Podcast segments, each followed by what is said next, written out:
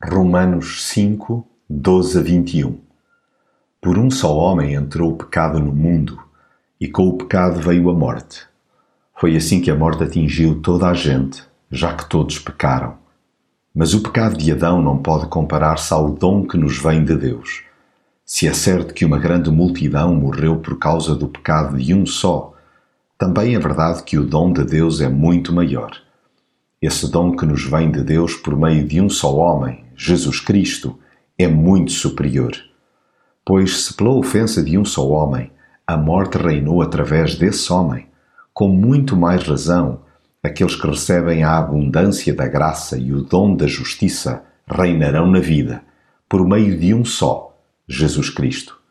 Assim como o pecado de um só homem trouxe a todos a condenação, assim também um só ato de justiça trouxe a justificação que dá vida a todos os homens.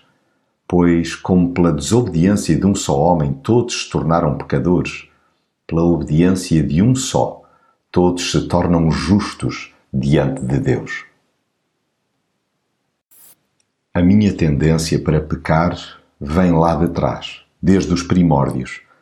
Em nada difiro dos que me antecederam na história.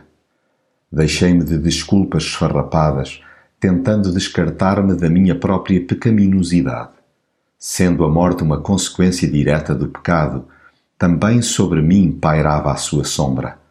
Aquilo que seria um futuro trágico foi revertido por Jesus. Ele fez o que eu nunca consegui fazer: oferecer a Deus perfeita obediência.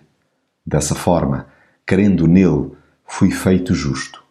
Quando tudo parecia perdido, Jesus cobriu-me com a sua bondade tendo sido abocanhado pelo pecado e estando prestes a definhar, estendeu-me a sua amorosa mão.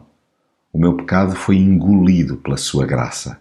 Sim, onde o pecado abundou, superabundou a graça, de tal maneira que o meu coração, até aí tão rebelde e simultaneamente desassossegado, passou a transbordar de paz.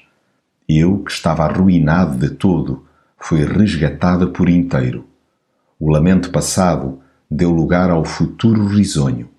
O pecado que antes me dominava cessou o seu ascendente. Agora é Cristo que reina em mim.